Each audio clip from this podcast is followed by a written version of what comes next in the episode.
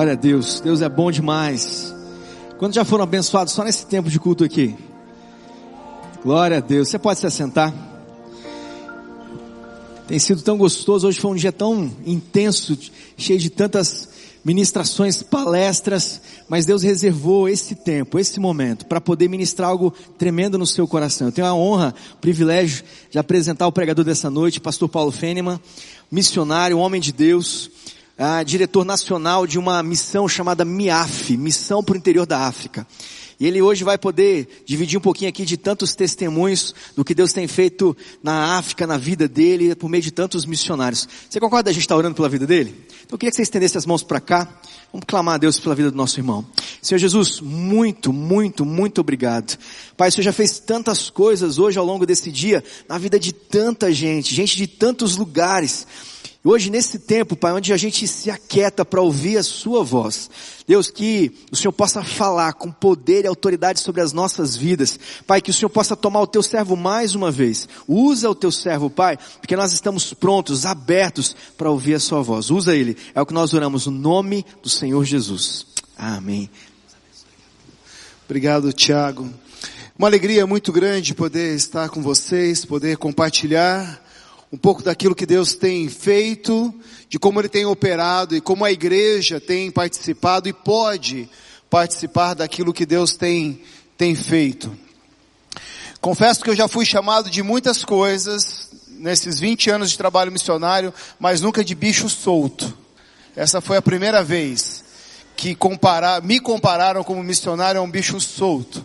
O que não deixa de ser verdade é, nós precisamos nos soltar de muitas coisas para que realmente Deus possa usar as nossas vidas. Eu tenho tido o privilégio de trabalhar com a MIAF, Missão para o Interior da África, nos últimos 20 anos. MIAF é uma organização internacional, trabalhando no continente africano mais de 120 anos. Para ser mais exato, 124.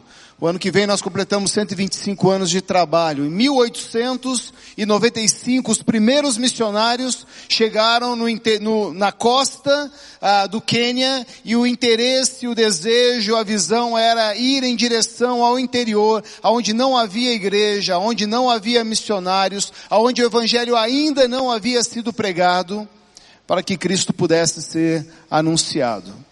E da mesma forma, da mesma maneira, nos dias de hoje, nós continuamos olhando para esses lugares.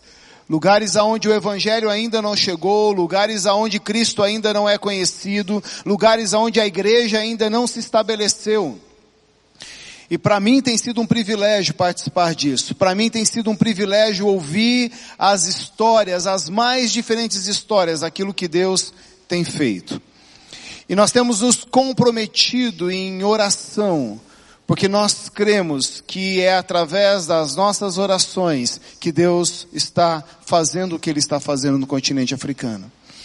Tem um autor chamado Paul Miller, ele diz que a oração não é a preparação para o trabalho, mas a oração é o trabalho. E nós cremos realmente que a maior parte dos nossos esforços tem que ser nada mais do que nós nos colocarmos diante de Deus, colocarmos as nossas vidas, os nossos ministérios para que Deus possa fazer através de nós. E nós temos colhido histórias daquilo que Deus tem feito ao longo desse tempo. E eu queria desafiar você a orar. Eu trouxe alguns materiais que estão disponíveis lá, que podem te ajudar a orar. Oração por povos, oração por países, por povos não alcançados da África, que eu queria que depois você passasse ali nos estandes, todos os estandes estão ali, e também conhecesse um pouco desse material. Queria apresentar a minha família para você, eu trouxe uma foto, porque as pessoas Dizem por aí que só a parte feia da família vem, nunca a parte bonita. Então, para resolver esse problema, pelo menos uma foto para vocês. Patrícia, minha esposa, Felipe e Gabriela, nós temos servido juntos, a Patrícia e eu, Felipe com 16, Gabriela com 9, e para nós tem sido um privilégio servir. A nossa história, possivelmente é a história de alguns de vocês. A nossa história possivelmente é a história da luta, das perguntas que talvez alguns de vocês tenham feito aí ao longo da sua caminhada cristã. E o que eu quero conversar com você nesse momento é exatamente sobre isso, sobre como a nossa vida, a nossa vocação, o nosso chamado pode ser frutífero para o avanço do reino de Deus e como Deus espera que a gente responda ao seu chamado para participarmos da missão de Deus. Abra sua Bíblia comigo em 2 Timóteo. 2 Timóteo capítulo 1. Nós vamos ler do verso 3 ao verso 12. 2 Timóteo 1, 1. 2 Timóteo capítulo 1, do verso 3 ao verso 12. O texto diz o seguinte: Dou graças a Deus a quem sirvo com consciência limpa, como que serviram os meus antepassados, ao lembrar-me constantemente de você, noite e dia em minhas orações. Lembro-me das suas lágrimas e desejo muito vê-lo, para que a minha alegria seja completa. Recordo-me da sua fé não fingida, que no primeiro, que primeiro habitou na sua avó Loide e em sua mãe, Eunice, e estou convencido que também habita em você. Por essa razão, torno a lembrar-lhe de que mantenha viva a chama do dom de Deus que está em você mediante a imposição das minhas mãos. Pois Deus não, é, não nos deu espírito de covardia, mas de poder, de amor e de equilíbrio. Portanto, não se vergonhe de testemunhar do Senhor, nem de mim, que sou prisioneiro dele, mas suporte comigo os meus sofrimentos pelo Evangelho, segundo o poder de Deus que nos salvou e nos chamou com uma santa vocação, não em virtude das nossas obras, mas por causa da nossa própria determinação e graça. Esta graça nos foi dada em Cristo Jesus desde os tempos eternos, sendo agora revelada pela manifestação de nosso Salvador, Cristo Jesus. Ele tornou-se inoperante à morte e nos trouxe à luz a vida e a imortalidade por meio do Evangelho. Deste Evangelho eu fui constituído pregador, apóstolo e mestre. Por essa causa também sofro, mas não me envergonho, porque sei em quem tenho crido e estou bem certo que Ele é poderoso para guardar o que lhe confiei até aquele dia. Paulo está escrevendo para o seu discípulo amado Timóteo, e em determinado momento da sua palavra, da sua carta, ele diz, olha, Deus nos chamou com uma santa vocação.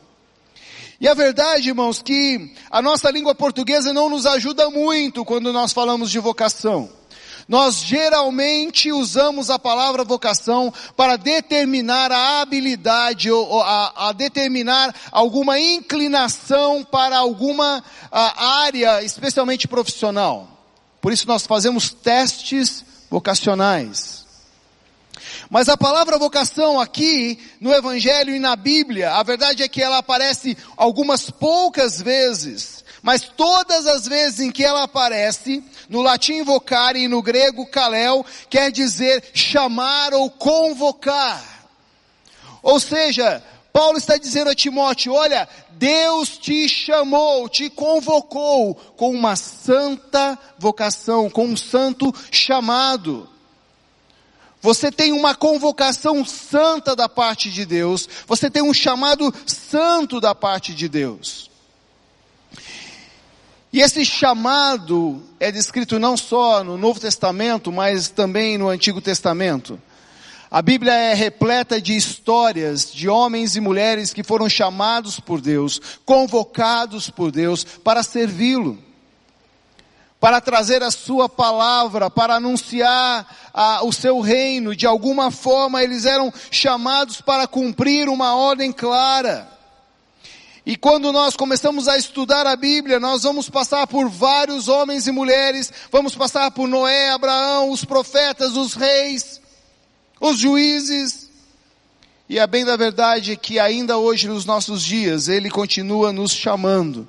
Mateus capítulo 28, o texto da grande comissão é um chamado, não para alguns, mas todos aqueles que o receberam como seu Senhor e Salvador. Muito apropriado a peça que nós tivemos aqui, Porque no momento em que você recebeu a Cristo na sua vida, no momento em que Ele passou a ser parte da sua história, automaticamente você assumiu para si também um chamado de levar o nome de Cristo a ser conhecido entre todos os lugares, entre todas as pessoas. Quando nós olhamos para o continente africano, nós temos cerca hoje de mil povos etnias não alcançadas. Isso significa cerca de 28% da população. 300 milhões de pessoas que nunca ouviram o Evangelho uma vez sequer. Pessoas que não podem glorificar a Deus. Pessoas que não podem dar glória a Deus, não podem adorá-lo pelo único e simples fato que não o conhecem. E a nossa responsabilidade é fazer com que todas as nações, todas as etnias, todos os povos tenham a oportunidade de conhecer a mensagem da cruz.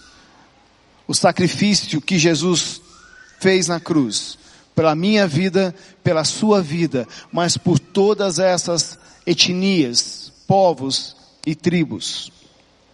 Deus continua chamando pessoas para a sua santa vocação. Deus continua buscando pessoas que possam cumprir a santa vocação de Deus, de levar o nome de Cristo conhecido. E eu queria te apresentar algumas dessas pessoas. Muda o slide ali para mim. Na verdade eu já pulei muitos, alguns deles. Pode, pode passar, vai, pode, pode passando, vai passando. For, Pode passar. Esses são alguns dos nossos vocacionados que a gente tem trabalhado. Esses são os desafios que eu falei para vocês. Vamos para frente. Eu queria falar para vocês do Luiz Fernando e da Janaína. Um casal jovem, ele é agrônomo, ela professora, técnica em enfermagem, que entenderam a sua vocação, entenderam o seu chamado e alguns anos atrás deixaram a sua vida aqui no Brasil para ir a Madagascar entre o povo Bara, um povo isolado do evangelho por muito tempo e foram viver então numa cidade chamada Betruca. em Betruca não tem absolutamente nada. E Luiz Fernando e Janaíne foram para essa cidade, foram para esse local, e ali então encontraram uma pequena igreja em um outro vilarejo. E eles, diante do desafio que tinham na frente de alcançar o povo Bara, que viviam nas montanhas, eles viram naquela igreja, naquela pequena comunidade, a oportunidade de treiná-los, de acompanhá-los, discipulá-los, desafiá-los, para que o evangelho pudesse avançar. E em pouco tempo, Luiz Fernando já tinha treinado 60 evangelistas locais, para que o evangelho pudesse avançar.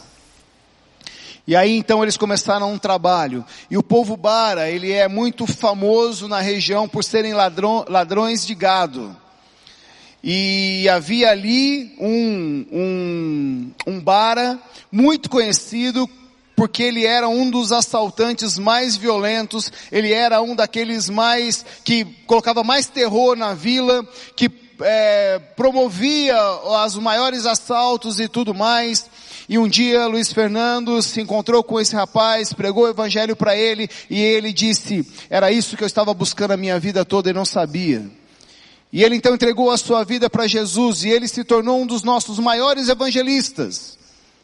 Porque alguém um dia Luiz Fernando e Janaína, ouviram a voz de Deus, entenderam que havia uma santa convocação, um santo chamado.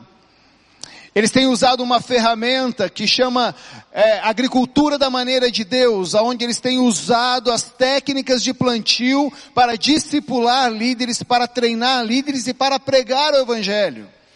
E muitos daqueles ah, malagasses têm vindo até os evangelistas e até mesmo ao Luiz Fernando e dizendo, olha, eu não entendo, eu tenho o mesmo terreno que você, eu tenho as mesmas sementes, por que, que você produz mais que eu? E aí o Luiz Fernando fala assim, olha, é simples. Vem aqui, no próximo final de semana nós vamos dar um curso e você vai entender e vai produzir tanto quanto nós estamos fazendo. E em meio ao curso, enquanto nós, eles ensinam a, a, a todas as ferramentas ali de plantio, o Evangelho tem sido pregado. Eu posso contar para vocês também a história do Breno. Põe a foto do Breno, a próxima foto ali. Breno e Rafaela. Encontrei o Breno, ele tinha 16 para 17 anos. Pode passar essa foto? Aí. 16 para 17 anos. Então não fique fazendo cálculo, eu não sou tão velho assim. Minha barba é, mas eu não.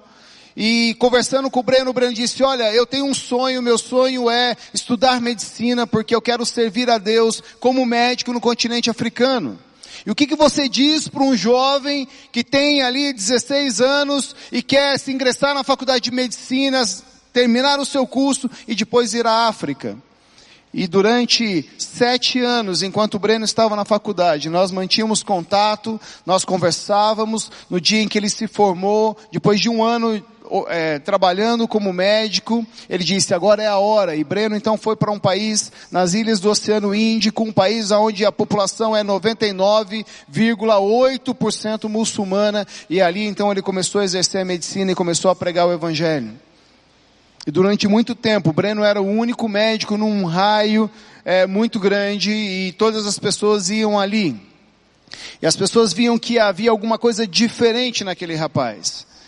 E as pessoas perguntavam, olha, o que faz um, alguém como você sair lá do seu país para estar aqui cuidando da gente e, e, fazendo o que você está fazendo? E ele dizia, o que faz eu sair do meu país e estar aqui é o amor de Deus. E eu quero te falar sobre esse amor.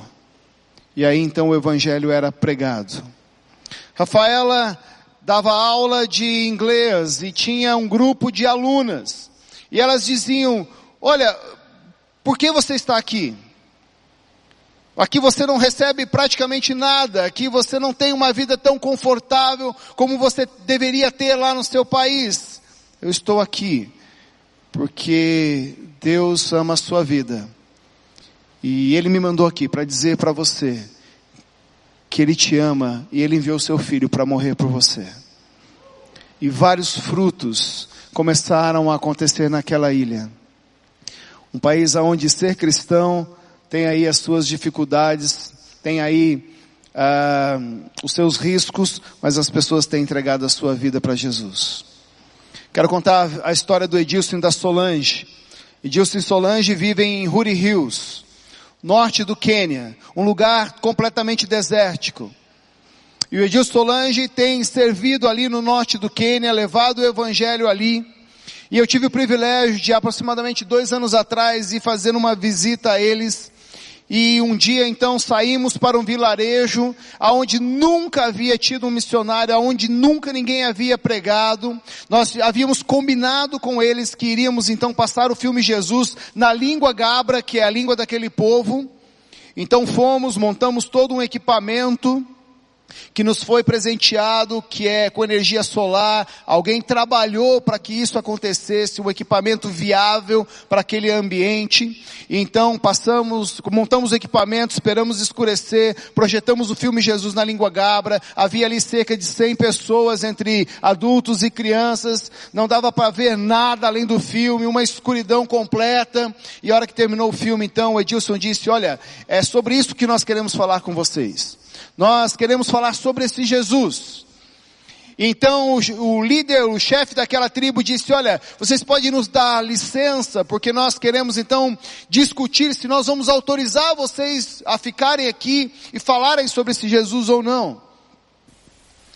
E aí então nós nos afastamos e o que nós começamos a ouvir era assim, um, pessoas é, falando muito alto, um barulho muito forte, e eu disse, Edilson, acho melhor a gente ir embora porque a coisa não está ficando muito boa. E ele disse, não, fica tranquilo, porque é assim mesmo, é assim que eles conversam, é assim que eles tomam as decisões. E havia ali pelo menos sete ou oito homens que eram os anciões daquela tribo. E aí depois de algum tempo eles voltaram e disseram, nós queremos aprender mais sobre esse Jesus. E nós queremos que vocês fiquem aqui. E não só isso, nós queremos ceder a vocês esse espaço para que vocês construam aqui um lugar de reunião, da mesma forma que vocês construíram na outra vila. E hoje há uma igreja plantada naquele local. Isso tem a ver com pessoas que entenderam a sua vocação. Isso não tem a ver com pessoas que são cheias de habilidades. Isso não tem a ver com pessoas que têm muitos recursos. Isso tem a ver com pessoas que amam a Deus e querem tornar o nome de Cristo conhecido. Timóteo, presta atenção, porque há uma santa convocação. Eu tenho percebido ao longo da minha caminhada que muitos de nós, nós quando recebemos a Cristo, nós estamos muito contentes porque de certa forma nós garantimos um passaporte para o céu, mas muitos não querem pensar numa carteira de trabalho do reino.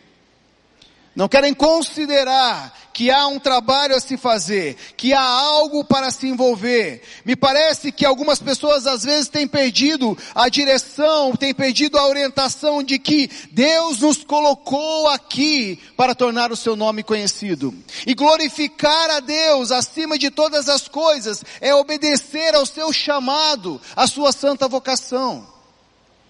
E quando nós não fazemos isso, quando nós nos distanciamos desse chamado, quando nós nos distanciamos daquilo que Deus quer de nós, a humanidade começa a perder a esperança. Nós precisamos entender. Eu tenho lidado com missionários, com candidatos, e às vezes eu percebo como eles lidam com esse chamado, como eles lidam com essa vocação. Eu, na minha caminhada, tive muitas dificuldades com a minha vocação.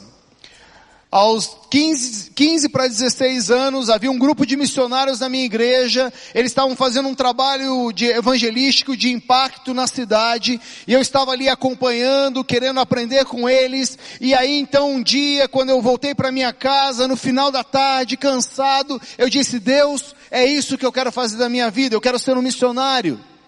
E aí Deus falou para mim, não dá. A vida com que você está vivendo, o modo com que você anda comigo não é compatível com alguém que quer ser um missionário. Você mal me conhece. E aí eu descobri que de, mesmo depois de 15 anos, eu precisava entregar a minha vida para Jesus. E aí eu disse, bom, se para servir ao Senhor eu tenho que caminhar mais perto do Senhor, eu me ajoelhei e disse, Senhor, está aqui a minha vida, eu quero entregá-la ao Senhor, eu quero dedicar a minha vida ao Senhor, mas eu quero fazer aquilo que aqueles homens e mulheres estão fazendo. Aí fui falar com o meu pastor, disse, pastor, eu quero ser missionário. E ele disse para mim, eu, aliás, eu disse, pastor, eu quero ser missionário, me manda para a missão X. E ele disse, não, não vou mandar. Missionário não é quem vai para a missão X ou Y. Missionário é quem prega Jesus aonde Jesus não é conhecido. Você quer ser missionário? Vai pregar sobre Jesus. Minha avó me ensinou que manda quem pode, obedece quem tem juízo. Eu fui. Passou alguns anos, eu disse, olha, é o seguinte, eu não quero mais saber desse negócio de ser missionário. Aí fui falar com o meu pastor, falei assim, pastor, não quero mais ser missionário, eu quero ser pastor. Me manda para o seminário. Ele disse, não, Pastor não é quem, com perdão aos pastores aqui, mas ele disse, pastor não é quem vai para o seminário, pastor é quem cuida de ovelha. Vai lá, caminha com aquelas ovelhas, cuida ali dos adolescentes, vai pastoreá-los, e você vai ser um pastor. É claro, depois eu fui para o seminário, fica tranquilo. Mas chegou um ponto que eu disse, eu quer saber, eu não quero ser mais missionário, eu não quero ser mais pastor, eu quero ser rico. E aí eu não fui falar com o meu pastor. E aí eu já estava me formando, já tinha me formado no seminário, estava me formando em desenho industrial e fui trabalhar na área de comunicação por muitos anos. Até o dia em que Deus disse, tá bom, até agora você fez o que você queria e agora você precisa fazer aquilo que eu quero. E aí a nossa caminhada começou. A nossa vocação e a vocação santa, o chamado de Deus, ele não está vinculado a um projeto específico ou algo que eu faço, mas a um estilo de vida onde tudo o que eu faço responde a esse chamado de Deus. Não é baseado em tarefas, Não é, é sobre um, uma, uma viagem ou uma ação pontual, mas é um relacionamento íntimo, intransferível, pessoal com Deus. Você quer responder à vocação de Deus para a sua vida? Tenha um relacionamento íntimo, pessoal com Ele. Esse chamado é aquilo que produz no nosso coração uma profunda convicção da nossa tarefa de levar e compartilhar o Evangelho a todos aqueles que não conhecem. E a grande dificuldade que nós temos é porque nós não sabemos interpretar Mateus capítulo 28, a grande comissão, com Atos capítulo 13, o envio de Barnabé e Saulo. Porque nós achamos que o trabalho missionário só tem a ver com Atos capítulo 13. Nós achamos que o chamado missionário tem a ver com Atos capítulo 13, e a bem da verdade é que Atos capítulo 13 não fala sobre chamado, mas fala sobre direcionamento. Saulo já havia sido chamado quando Deus o derruba do cavalo e diz para ele o que ele vai ter que fazer a partir de agora. Em Atos capítulo 13, o que Deus está fazendo através do Espírito é dizendo a Saulo e Barnabé, olha, agora nesse momento eu tenho uma tarefa específica para vocês. Vocês já demonstraram uma vida de devoção, vocês já demonstraram uma intimidade comigo, agora eu tenho um chamado específico e eu quero que vocês façam exatamente isso. Em Mateus capítulo 28, todos nós fomos chamados por Ele. Todos nós fomos convocados por Ele para tornar o nome de Cristo conhecido. Em Atos capítulo 13, nós somos direcionados por Deus para algumas coisas específicas em lugares onde Ele, Ele quer. E nós precisamos entender isso. Paulo, no início desse texto que nós lemos, ele vai deixar claro para que é esse chamado. Por que Deus nos chamou? E ele diz claramente, Ele nos chamou para testemunhar, para proclamar a mensagem do Evangelho, para tornar Cristo conhecido. E talvez valesse a pena pergun nos perguntar e dizer aqui, o que é o Evangelho? Me parece que nos dias em que nós estamos vivendo, há muitas definições sobre o Evangelho. E o Evangelho para mim não é nada mais do que a mensagem da salvação através da vida, morte e ressurreição de Jesus.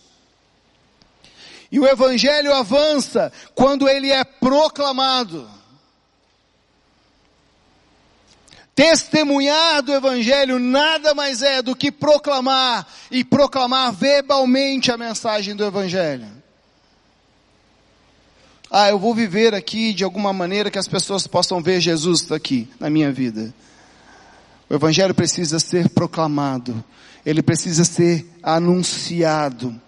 Por isso, dessa forma, do ponto de vista bíblico, todos nós somos vocacionados, chamados por Deus para dar cabo da pregação, do anúncio das boas novas do Evangelho. Todos nós somos chamados para anunciar Cristo aonde Ele ainda não é conhecido. Todos nós somos chamados para nos envolvermos até o ponto em que Cristo seja conhecido entre toda nação, entre todo o povo, entre toda tribo e em toda língua.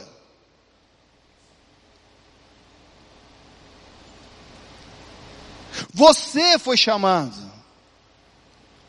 Você recebeu da parte de Deus uma santa convocação. Agora eu não sei para que você foi chamado, a não ser testemunhar. Eu não sei em que área ou para que área Deus te chamou. Isso é alguma coisa muito pessoal, é alguma coisa muito entre você e Deus. De repente Deus te chamou para atravessar a rua da sua casa. De repente Deus te chamou para ser luz na universidade, de repente Deus te chamou para que a sua cidade possa ser alcançada com o Evangelho, de repente Deus te chamou para lugares longínquos como a África, como a Ásia, como o Oriente Médio e tantos outros. Quem sabe Deus te chamou para indígenas, quilombolas, sertanejos, ciganos. Eu não sei para o que Deus te chamou, o que eu sei é que Ele te chamou. O que eu sei é que há um chamado específico para cada um de nós. E nesse sentido, tudo que nós fazemos precisa responder a esse chamado. Nós precisamos ter o nosso foco das nossas vidas na pregação do Evangelho, no avanço do Evangelho. Se o que você faz não reflete o Evangelho, não anuncia as boas novas, você precisa reconsiderar o que você está fazendo. Se o modo com que você vive, o seu trabalho, a sua escola, o seu dia a dia, a sua família, os seus relacionamentos, eles não refletem a pregação do Evangelho, eles não refletem a vida de Cristo na vida de outros. Você precisa fazer nessa noite uma autorreflexão. Dick Bransford, um, um, autor americano disse que nenhuma atividade vale a pena, ao menos que apresente uma significativa oportunidade de proclamação do Evangelho. O nosso problema é que ao longo da nossa história nós fomos criando, criando dicotomias. Nós achamos que o que tem a ver com a igreja, o que tem a ver com Cristo, o que tem a ver com o Evangelho, é aquilo que a gente faz no âmbito da igreja. Não o que a gente faz fora do âmbito da igreja. Não tem a ver com o nosso trabalho, não tem a ver com nossos estudos, não tem a ver com nossos relacionamentos. Eu queria te dizer que tudo na sua vida tem a ver com o Evangelho de Cristo. A sua vida precisa refletir Cristo na vida das outras pessoas. E não pense em ir à África se você não tem refletido Cristo aqui, aonde você está plantado. Acreditar que vai ser bênção no lugar longe, sem que você tenha demonstrado uma vida de pregação do Evangelho aqui, é com certeza um barco pronto a naufragar. Eu tenho recebido muitos candidatos que chegam no escritório da missão dizendo, eu quero servir, eu quero ir à África, eu quero servir no Quênia, eu quero servir neste ou naquele lugar. E aí então nós começamos a buscar as referências, e a primeira referência para nós são os pastores. E aí nós chegamos para os pastores e dizemos, olha, me fale um pouco mais sobre essa pessoa. Olha, ele não prega, ele sequer se deixa é, é, dizer que é cristão, a sua vida não reflete a Cristo. Como Deus pode te chamar, como Deus pode te direcionar, como direcionou a Barnabé e Saulo, se você não tem demonstrado uma vida de serviço para a proclamação do reino. Atos capítulo 13 é muito, é, é, ele, ele, explica todo esse processo quando ele diz, havia na igreja de Antioquia profetas e mestres, pessoas experimentadas, pessoas que serviam no ambiente da igreja local. E porque serviam no ambiente da igreja local, porque Deus encontrava neles um coração disposto a servir, o Espírito Santo diz, separe a mim, a Barnabé e Saulo, para uma obra que os tenho chamado.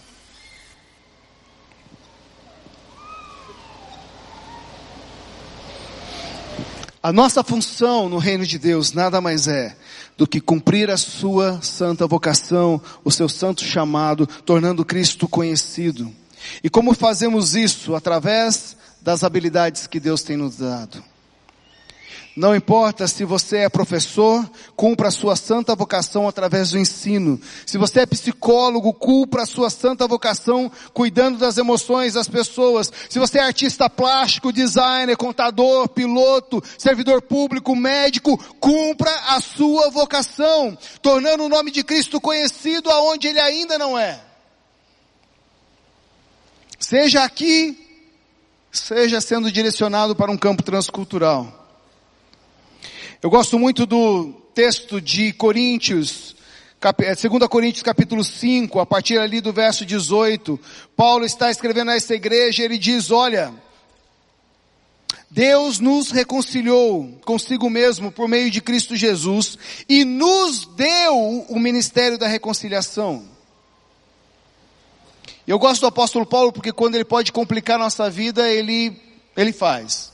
E aí ele continua dizendo assim, é como é como se Deus estivesse reconciliando consigo o mundo, não levando em conta os pecados dos homens, e nos confiou a mensagem da reconciliação. Deus confiou a mim e a você a mensagem da reconciliação. A proclamação do Evangelho. E a proclamação do Evangelho é exatamente isso. É Deus falando através da minha vida e da sua vida. Responder à vocação de Deus para as nossas vidas é isso. É deixar que Ele fale através de nós, através das nossas vidas, através daquilo que Ele tem nos dado para fazer. E o mesmo desafio que Deus deu a homens e mulheres ao longo da história, é o mesmo desafio que Ele tem nos dado nos dias de hoje. Bilhões de pessoas que não podem glorificar a Deus porque não o conhecem. Centenas de tribos indígenas aqui no nosso país que não podem adorar a Deus porque Deus não é conhecido.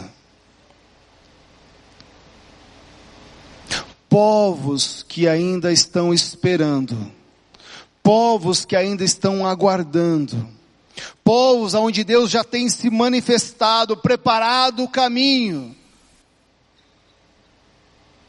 só para que a gente possa colher os frutos que Ele tem nos dado. Deus ainda continua procurando homens e mulheres corajosos, que não se envergonham do Evangelho, que estão dispostos a sacrificarem as suas vidas em valor do Evangelho. Numa resposta clara, uma afirmação clara, que o cordeiro que for morto é digno de todo sacrifício. Quando você nega o seu chamado, o que você está dizendo é que Cristo não é digno do sacrifício da cruz. Quando você se nega a proclamar o Evangelho entre os não alcançados, entre aqueles que ainda não ouviram falar do Evangelho, você está dizendo que o sacrifício de Cristo na cruz não tem tanta importância assim. Uma vez alguém me perguntou em uma conferência, Paulo, qual é o motivo principal de nós ainda estarmos tão longe de vermos o Evangelho alcançando todas as etnias da terra. Somos tantos, mas ainda não avançamos. E aí eu parei, pensei por um minuto e eu disse: Olha, se eu pudesse resumir em uma palavra, eu resumiria na palavra pecado. Porque saber o que nós temos que fazer e não fazer é desobedecer a Deus. E na minha Bíblia, Desobediência tem um nome. O nome é pecado. Deus não quer nada além daquilo que você tenha. Aliás, Deus é capaz de pegar aquilo que você tem e multiplicar para o avanço do seu reino. Deus pode pegar os seus dons, Deus pode pegar as suas habilidades, Deus pode pegar a sua vida.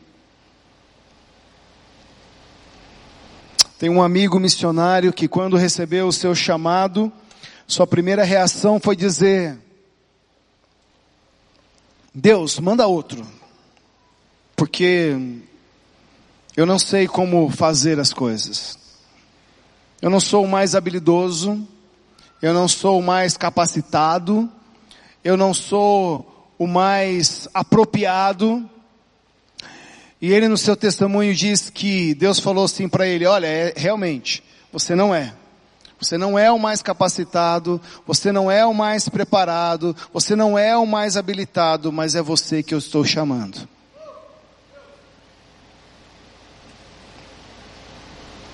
E se eu estou te chamando, o que eu espero de você é só a sua obediência. Deus nos chamou para uma santa vocação. E a vocação para que Deus nos chamou nada mais é do que pregar o Evangelho, do que anunciar as boas novas do Reino. A história nos conta de todas as histórias maravilhosas dos moravianos.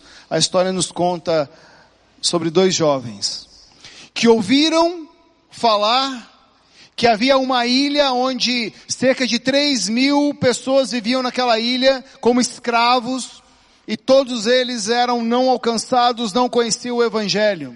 E aqueles dois jovens entendendo como uma direção de Deus, então, se levantaram, escreveram para o dono daquela ilha, para o senhor daqueles escravos, e eles disseram, olha, nós queremos ir até a ilha e queremos ter a oportunidade de pregar o evangelho a essas pessoas que vivem aí. E aquele homem ateu disse: Do que depender de mim, nunca ninguém pisará aqui, ainda mais para pregar sobre um Deus que não existe. E aqueles jovens voltaram e começaram a orar, e Deus deu a eles uma estratégia. A estratégia foi o seguinte: eles escreveram novamente e disseram: Olha, e se nós nos vendemos como escravos? E aí então aquele homem disse: Bom, se vocês se venderem como escravos, eu vou recebê-los. Mas é importante que vocês saibam que eu não farei nada, não darei nenhum recurso para que vocês cheguem até aqui a ilha. E aqueles dois jovens se venderam como escravos. E com o dinheiro da venda, eles pagaram seu transporte até aquela ilha. E no dia da despedida, enquanto estavam ali no porto, se preparando para sair, ali estava a igreja, ali estavam seus amigos, ali estavam seus parentes, e havia um ambiente de tristeza, de choro, e até mesmo de indignação e de perguntas, e algumas pessoas perguntaram, por que vocês estão fazendo isso? Vocês nunca mais verão as suas famílias. É muito possível que vocês morrerão naquele local. E enquanto o navio saía, aqueles dois jovens levantaram as suas mãos e disseram: Para que o sacrifício do cordeiro possa valer a pena, nós estamos indo. Porque o cordeiro é digno de todo sacrifício. Jesus é digno de toda a sua vida e de toda a sua decisão de servi-lo nessa santa vocação. Quero que você fique de pé, eu quero orar com você.